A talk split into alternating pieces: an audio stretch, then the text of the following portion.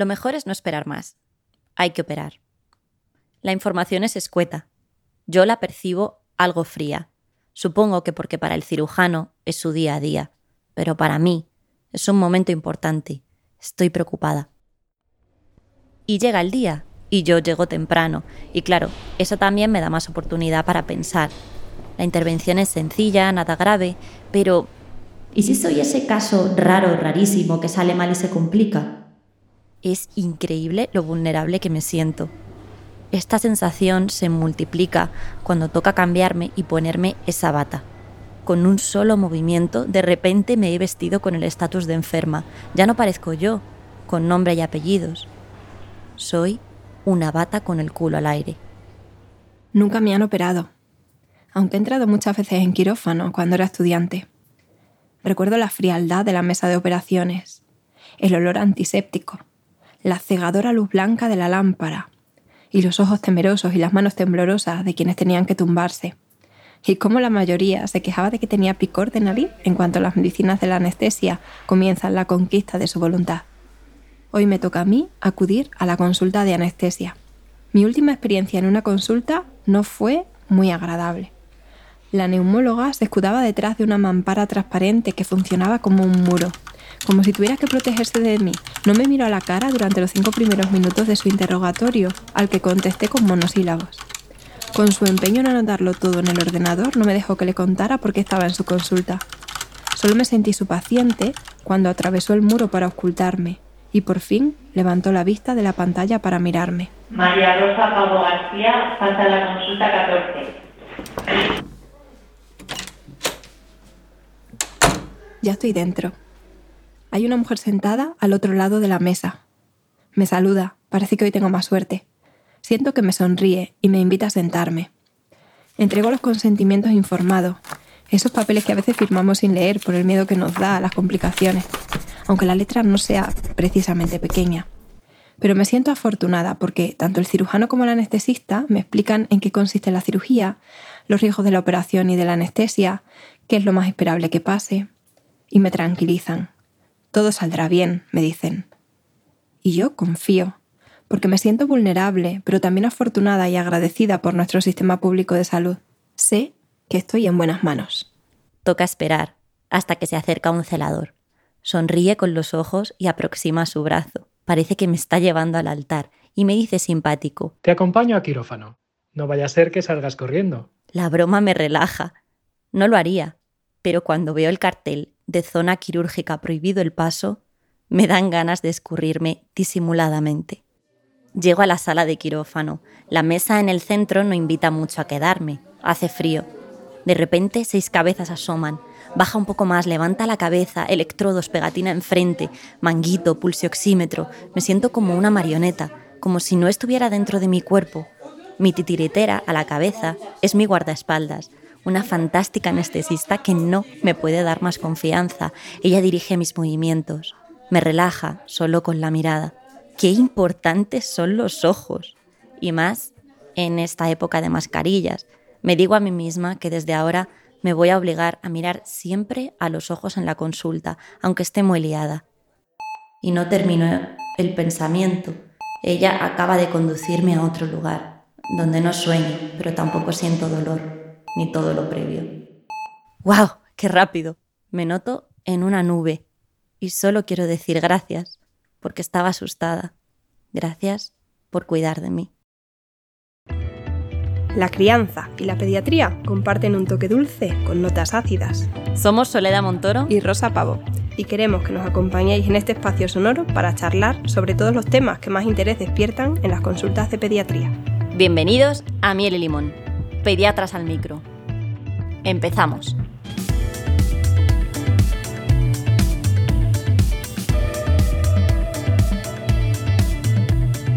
Bueno, pues eh, hoy no vamos a hablar ni de enfermedades, ni de diagnósticos, ni de tratamientos, ¿no?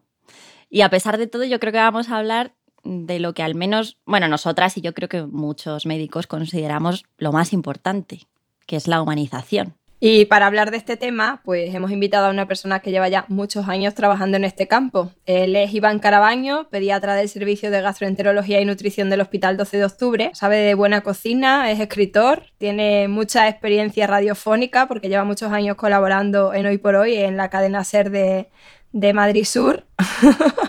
Nos está mostrando fruta ahora, aunque vosotros no lo veáis. Un kaki, una pera. Porque además en sus, en sus redes sociales también siempre pone imágenes muy bonitas de, comida, de frutas y de verduras y de toda la ruta gastronómica que se recorre. Así que buenas tardes y bienvenido Iván, ¿qué tal? Hola, ¿qué tal? Eh, muy buenas, encantado de, estar con vosotras. Me siento muy halagado de, poder charlar porque soy, soy fan vuestro, ya, ya os lo he dicho off the record y ahora que lo sepa todo el mundo, lo digo abiertamente. nuestro ilustre fan. Es nuestro fan famoso. No, para, nada, yo, yo, quiero aplaudiros de parte y haciendo un modesto papel de portavoz de todos los pediatras, porque la verdad es que hacéis un, un, espacio, iba a decir un programa, un espacio, un podcast muy fresquito y que a los pediatras nos sirve, nos sirve para reivindicarnos, para, para resaltar y para que brille la pediatría. Nos alegra que, lo vivas y lo sientas así. Bueno, pues si vamos a hablar de humanización, nos resulta increíble que humanos como nosotros, ¿no? Porque los médicos somos humanos, aunque a veces no lo, no lo parezca, que tratamos pacientes, que también son humanos, tengamos que hablar de humanización. No sé, no, no, no debería salir como natural esto. Sí, ¿verdad? Eh, yo para, para disipar esta posible laguna, yo siempre recurro al diccionario de la Real Academia.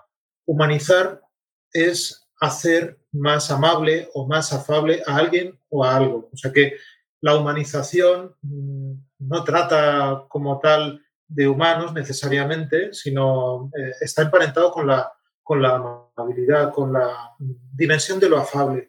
Y, y hombre, cada, cada persona lleva dentro un drama y hay que, hay que ser amable siempre que se pueda con, casi todo el mundo, porque casi todo el mundo lo, lo, atesora. Que al final casi que podemos definir la humanización como simplemente tratarnos como nos gustaría que nos trataran, como personas y como lo hacemos en otros ámbitos de la sociedad y que a veces se nos olvida cuando estamos en nuestro rol de profesional, ya sea sanitario o incluso en otras profesiones, ¿no?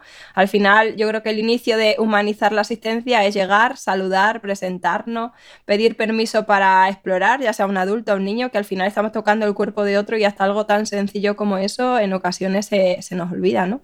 No mentir, no mentir al que tenemos delante. La organización debería formar parte de todo el acto, ¿no? En sí de, una atención sanitaria, desde el administrativo que atiende con las interminables de usuarios que están desesperados por conseguir una cita en el centro de salud, hasta el celador que acompaña al paciente hasta la puerta del quirófano. Es más, ya que, ya que sacas a colación a los celadores, eh, la verdad es que en las encuestas de satisfacción de, los pacientes, muchas veces son ellos los que obtienen posiciones más ventajosas. Eso a lo mejor no, no lo sabíais. A lo mejor tampoco sabíais que el personal de limpieza es muy importante para, para muchas de las personas, sobre todo las que se tiran largo tiempo en los, en los hospitales. Todos tarde o temprano hemos estado al otro lado de la mesa de médico.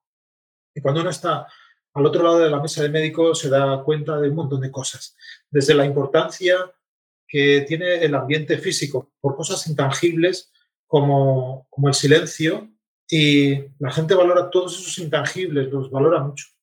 Y nuestro mensaje de credibilidad como sanitarios pasa también, nos guste o no, por eso, por ese detalle, por ese gesto. Cuando, cuando se ofrece, por ejemplo, alguna actividad lúdica a un niño que, que va a estar largos periodos de tiempo ingresados, eso los padres lo agradecemos un montón. Ser más afables, de ser más cálidos, de ser más cordiales, saber comunicar. Nuestro mensaje muchas veces llega enturbiado a las familias, llega enturbiado también a los niños.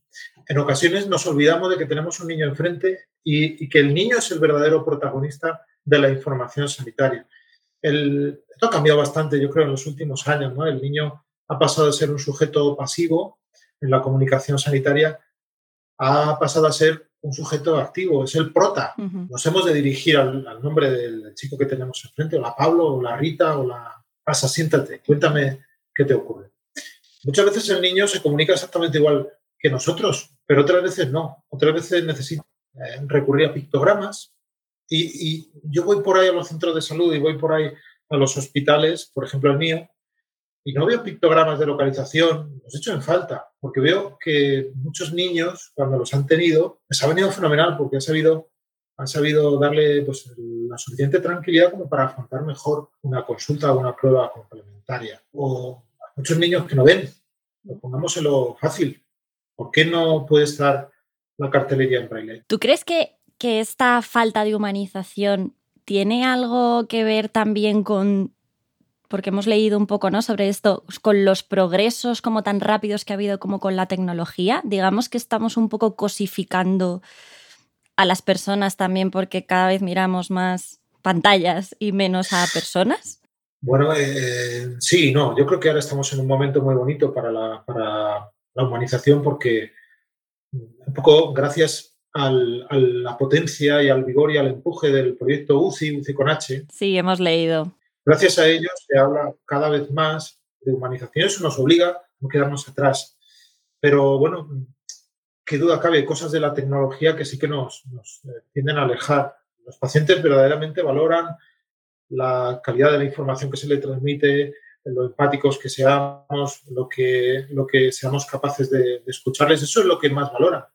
Porque todo el resto, eh, nuestra capacitación científica lo dan por hecho que la tecnología está muy presente también lo dan por hecho, pero no hay nada que sustituya a, unos ojos que lagrimean empatizando cuando se ha dado una mala noticia o, esa mano en el hombro, esa mano de apoyo cuando, cuando una familia lo está pasando verdaderamente mal. Con esto de la pandemia sí que es cierto que estamos haciendo más llamadas por teléfono, ¿Y tú eso cómo lo ves? Lo de la consulta telefónica, porque tiene sus defensores y sus detractores. Para determinados procesos yo creo que está muy bien porque también implica ser amable. Pero yo en general soy un firme defensor del, tú a tú porque las, las inflexiones de voz pueden transmitir mucho, pero el lenguaje no verbal es un complemento imprescindible para, para transmitir la información sanitaria. Eso se pierde con la, con la llamada de teléfono. Y se pierde otra cosa importante, ¿no? En base a lo que hablamos, y es que en nuestro caso, en el caso de los pediatras, perdemos también la información directa del niño, porque nos lo cuentan sus padres.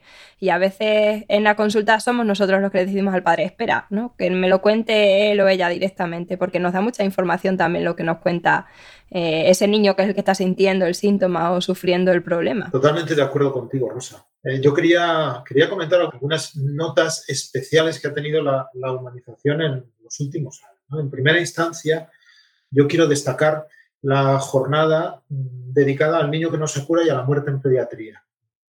Esas jornadas que ha organizado ya hasta en tres ocasiones Silvia Belda, una pediatra maravillosa, intensivista pediátrico del Hospital 12 de Octubre. Grande, Silvia. y que por primera vez ha conseguido que, que los pediatras hablemos entre nosotros, hablemos con personal de enfermería, hablemos con los propios pacientes de un hecho tan duro como, como es este. Porque muchas veces mm, se nos olvida una parte muy importante de la humanización y es que, ¿verdad? Nuestra actividad sanitaria tiene que estar centrada en el paciente, centrada en las familias, pero también centrada en los equipos. esa labor de desahogo que, que hace estas jornadas es encomiable.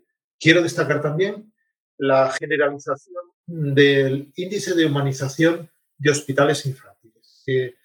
es una manera de cuantificar que se le ha ocurrido a la Fundación A3 Media, de cuantificar exactamente lo que se está haciendo en los hospitales. Y se ha hecho primero en los hospitales y luego se hará, después se hará en atención primaria porque por algún lado había que empezar a ver si la herramienta era válida. A mí lo que más me gusta es que ha sacado las carencias que está teniendo el sistema. Algunas especialmente notables. No es la carencia de los paliativos pediátricos. Al año, eh, en España, fallecen hasta 2.000 niños en cuidados paliativos, pero, o que deberían estar en cuidados paliativos, mejor dicho, pero de ellos solo un 20% realmente lo reciben. Ya que hay un 80% de niños que deberían recibir cuidados paliativos que no los están recibiendo. Y esto es muy importante y esto también es humanización. Y en tercer lugar, yo quiero destacar también otro progreso relacionado con la humanización, que es el, curso de comunicación con el paciente pediátrico, porque yo creo que todos vamos aprendiendo estrategias para comunicarnos con los niños de una manera pues improvisada. Sí. Pero mm, yo creo que eso hay que profesionalizarlo porque es tan básico. Y tan difícil hacerlo bien al final, porque si no nos enseñan, eh, podemos tener más o menos cualidades, pero no nacemos aprendidos, ¿no? Comparto contigo, Iván, en que creo que, la deshumanización realmente no nace de la, de la, tecnología y que la tecnología ahora nos ayuda incluso en muchos proyectos, pues ya sea como comentabas, utilizando pictogramas con una tablet que nos ayudan a comunicarnos con un niño con un trastorno del espectro autista o cuando una persona está ingresada en la UCI y puede hacer una, una videollamada y comunicarse con su familia. Entonces, ¿desde cuándo podemos decir que nos hemos deshumanizado o por qué surge la necesidad de, esta vuelta de tuerca y de esta rehumanización? Buena, es una buena pregunta. ¿no? Yo creo que hay, hay mucha para mucha gente la, humanización, pues bueno, digamos que es un, es un actor muy secundario. Bueno, yo creo que, que es importante que las instituciones sanitarias, desde arriba hacia abajo, entonces desde las gerencias hacia, hacia nosotros, hacia los humildes médicos de a pie, tengamos pues, como misión, visión y valor principal, igual que lo tenemos, hacer una, una asistencia sanitaria de excelencia o la formación continuada, tengamos también esa misión, visión y valores, la humanización, el trato agradable.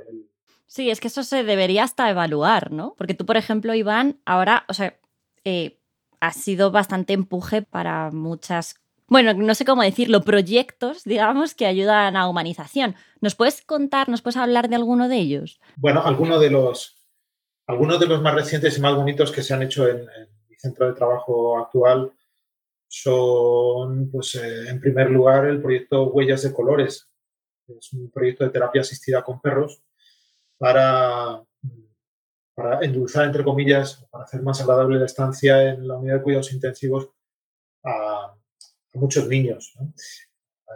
¿no? solo se aplicó en la unidad de cuidados intensivos pediátricos, sino que también se hizo extensivo a otras áreas de, hospitalización muy prolongada, como puede ser la, unidad de, oncología. Y, bueno, lo hicimos así porque escuchamos una noticia que nos robó el corazón, es que había un perro a la entrada de, la puerta de un hospital, ahí esperando días y días y días y días a que, a que su dueño saliera o se recuperara de una, cirugía. Yo creo que en pediatría hacemos mucha humanización y en, la medicina de adultos hay muchísimas cosas que, mejorar y ojalá se fueran extrapolando poco a poco alguna de estas iniciativas hacia niños. Por eso bueno, destaco en primera instancia Huellas de, Colores, que nos pilló muy cerca.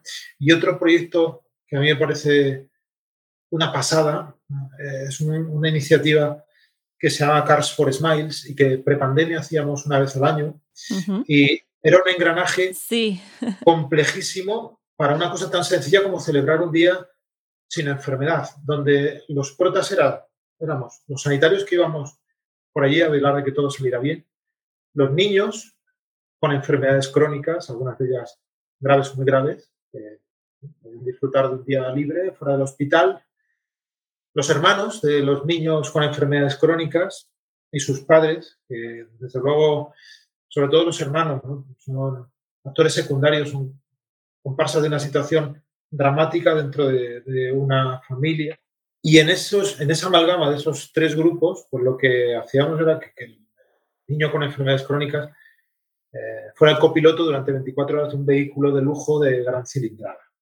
Maserati, Lamborghini, Bentley. Bueno, yo he aprendido un montón de, de coches.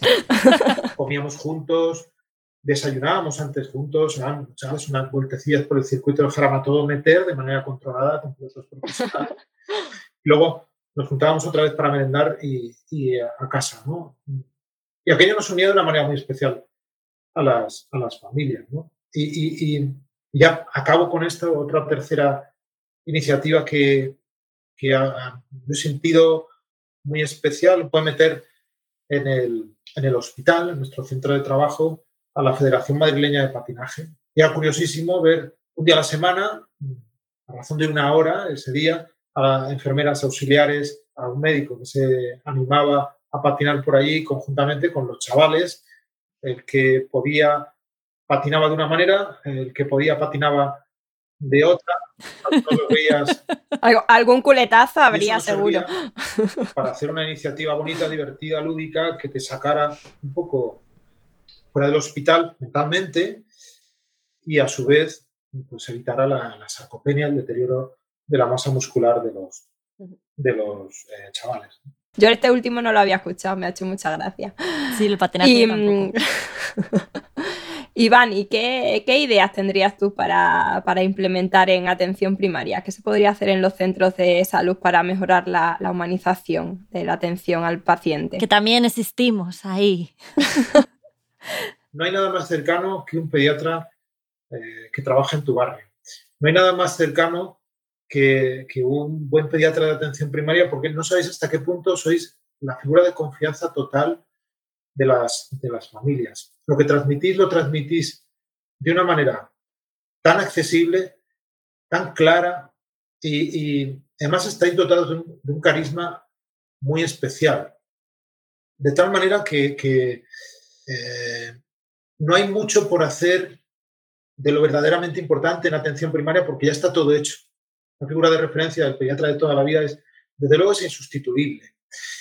Pero, pero bueno, yo, yo por hacer sí que construiría unos espacios físicos más divertidos, más joviales, más coloristas. ¿Por qué no? Hay mucha gente que dice, bueno, eh, ya está Iván con sus ibanadas de, de, muñequitos por aquí, muñequitos por allá. No se trata de muñequitos, aunque también. Desde luego, cuando, cuando uno trabaja en un entorno físico muy agradable, quizá no se dé cuenta, pero su pensamiento también se va volviendo más, más afable y, como que a uno se le pasa el mosqueo eh, a, que le llevan ciertas cosas. Yo, bueno, aparte de, modificar el, ambiente físico, también, pues a lo mejor me sentiría tentado a instalar sonómetros en las salas de espera. Y bueno, dada la, carga tan importante asistencial a la que os veis sometidos los eh, pediatras de atención primaria, también habría que introducir algunos, algunos gestos de deferencia. Habría que abrir algún pequeño espacio lúdico, un espacio para respirar, para que respirarais tranquilamente. Yo instauraría sí o sí la hora, la hora del respiro, la hora del café, llámalo como quieras. Un, tiempo. La hora de hacer pis. La hora urinaria, como queráis llamarla. Si un espacio laboral está bien gestionado, sus trabajadores no solo van a estar más contentos, sino que van a rendir más. Una motivación no nos vendría mal. Un programa antiestrés no nos vendría mal. Eso es humanización también, eso es ser amable desde arriba hacia abajo con el trabajador sanitario. Yo creo que, que, casi que más desde arriba hacia abajo es todo un círculo, ¿no? Porque cuando tu jefe te trata bien y tú estás a gusto, también tienes más capacidad para tratar bien al otro. Y al final esto es un círculo que se cierra. Y muchas veces nuestros gestores nos piden humanización, calidad, rapidez y no sé cuántas cosas más. Y, nuestra primera petición a lo mejor sería eso, personas para poder atender, porque faltan profesionales sanitarios y con un tiempo suficiente para dar una atención digna. Así que, por si acaso hay algún gestor, ya que tú apelabas a algún médico de familia, pues lo soltamos por aquí. Hay una frase que creo que es de Wittgenstein que dice que tu manera de hablar condiciona tu manera de pensar. ¿no? Yo creo que tenemos que hablar todos, ¿eh? todos. Deberíamos pues, hablar de una manera más, sosegada, más, más cálida, no con tanta premura, porque eso nos ayudaría también a, gestionar mejor a, a las personas, a nuestro equipo humano y a los pacientes. Sí, es que es muy difícil Em, humanizar cuando te, tratan a ti mismo como si fueras una máquina, ¿no? Es complicado. Rosa, ¿a ti se te ocurre alguna idea? Tú que eres así bastante creativa, ¿a ti se te ocurre alguna idea para humanizar los centros de salud? O sea, a mí a veces, por ejemplo, pienso hasta en un perchero. Que ves al padre que entra con el abrigo, con la mochila, con el niño colgando, con el... Yo tengo perchero. Unas puertas de dimensión adecuada para que entren con el carrito por ejemplo, o sea, hmm. un espacio, pero ya no digo ni siquiera espacio dentro de la consulta, hmm. poder acceder, ¿no? Sí. También tener óxido nitroso disponible, algún, algo para gestionar mejor la analgesia en la atención primaria, porque la gestión del dolor, por supuesto, es un, es un gesto de humanización Hombre, brutal más. de los principales. En la atención primaria fundamentalmente utilizamos la teta analgesia ¿no? y, los brazos de los padres como analgésico, que para vacunas y algunos procedimientos es suficiente, pero efectivamente hay algunos anestésicos que hemos solicitado para poder hacer una sutura, igual que se hace en el hospital, y no nos lo mandan. ¿no? O sea que, bueno, quien la, la sigue la consigue. ¿A quién podríamos también copiar eh, en este sentido? ¿Quiénes pueden ser inspiradores? En San Juan de Deu, en el Hospital de San Juan de Deu, hay una iniciativa muy bonita que es un, consejo de adolescentes. Los adolescentes están un poco en tierra de nadie y como son a veces difíciles de gestionar emocionalmente, pues como que a veces dan un poco de pereza. Pero les tenemos que escuchar. Les tenemos que escuchar para atenderles debidamente y para que nos hagan caso en las cosas, porque hay veces que son ellos quizás los que, los que a veces se nos escapan. ¿En alguna ocasión habéis hecho alguna encuesta o algo así, como preguntando a las familias ellos qué mejorarían o a los niños? Mm, no sé si tenéis algún estudio o simplemente así de boca a boca, alguna vez que lo hayas preguntado allá en el hospital. Ideas que te dan ellos, quizás. En todos los hospitales hay comités de humanización. Sí que eh, a la gente le, mosquea mucho y le molesta mucho la, por ejemplo, la, comida, la comida de hospital, que es otro tópico, y al final dar una mala comida, dar una comida mejorable, pues al final es una algo relacionado con el respeto y con la humanización por, por descontado. Y, eso nos, nos, tiene que hacer reflexionar también de lo complejo que es lo que hacemos, porque lo que hacemos no es diagnosticar y luego poner un tratamiento. ¿no? Eh, lo que hacemos ha de ser diagnosticar bien, poner el mejor de los tratamientos el que sea más apropiado para cada situación, pero ofrecido en un contexto eh, que sea acorde, que sea respetuoso. Sí, sí. Pero de la calidad de la comida es importante, pero además también a veces roza la incoherencia, ¿no? Porque estamos diciéndole al paciente que tiene que hacer una dieta saludable y de repente la merienda es un colacao con galletas y, encima diabético, ¿no? Sí, claro, o el propio, las propias máquinas expendedoras de vending, ¿no? Y Iván, yo quería que nos comentaras un poco sobre el papel de las fundaciones, ¿no? Al final, en, cuestiones de humanización, porque parte de, los avances que se están consiguiendo vienen de la mano de los pacientes y de las fundaciones, y creo que tienen que tener su reconocimiento en este punto. Bueno, es esencial. Sin la ayuda externa, todas estas acciones relacionadas con la humanización, pues serían muy complicadas. Muy complicadas, mucho. Claro. Iván, ¿qué nos queda por hacer? O sea, que decir, ¿tienes así algún proyecto en la cabeza ahora mismo? ¿O que no lo tengas pero que te encantaría? Ahora mismo tengo un proyecto importantísimo en la cabeza. ¿Sabes cuál es? Sole. ¿Cuál, cuál? Y Rosa, ¿sabes cuál es? ¿Cuál, cuál? Pues que volvamos al punto de la partida previo a la pandemia. Ese es mi sueño y eso es lo que hay que hacer ahora. Hay que esforzarse en una reconstrucción.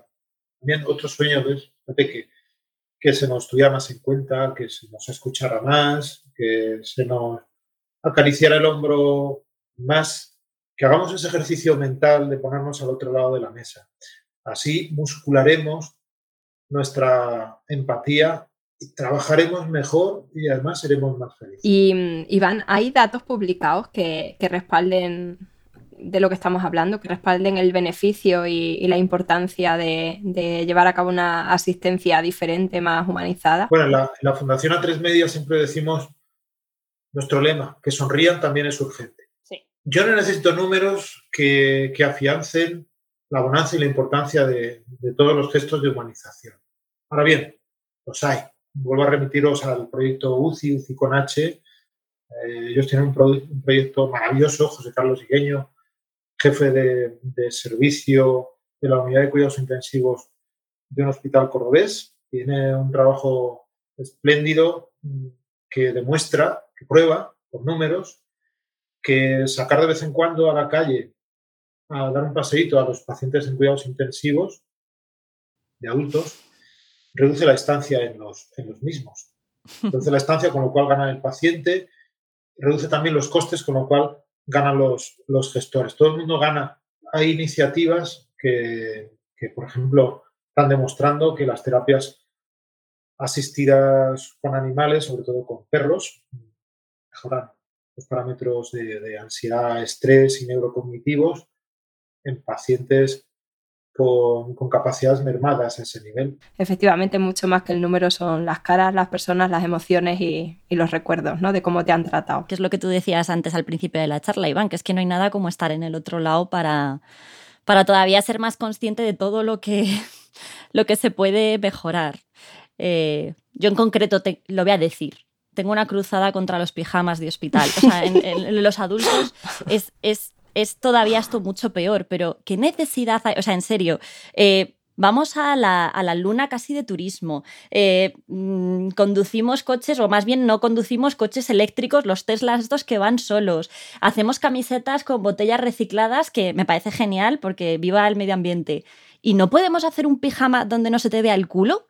Innecesariamente antes de entrar en algún sitio. O sea, no sé, o sea, hago un llamamiento a, los diseñadores del mundo, ¿sabes? Si queréis vestir a la gente, diseñar un pijama cómodo, confortable, eh, en el que te puedan poner una vía, ¿no? Porque siempre las excusas es que tiene que ser fácil para hacer pis, para ponerte vía.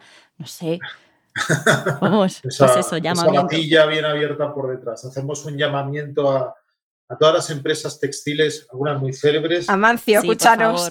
Si tienen el pisto y hagan un buen diseño de batillas de hospital cuando reflexionaba un poco más allá de la definición de la RAE sobre el término de humanización, lo quería interpretar un poco también desde el otro punto de vista, ¿no? Desde la humanización como la vuelta a lo humanístico, a esa necesidad de arte, de literatura, de, cine que tenemos todos como bálsamo para calmar las angustias más ancestrales del ser humano. La Fundación Cultura en Vena, por ejemplo, se encarga de, de eso. Hay varias exposiciones que que han sido elevadas o levantadas en algún servicio de, urgencias y la Asociación Música en Vena pues, ha llevado conciertos a, hospitales. Antes, cuando, cuando podían acceder los voluntarios músicos, algunos muy célebres, a dar conciertos.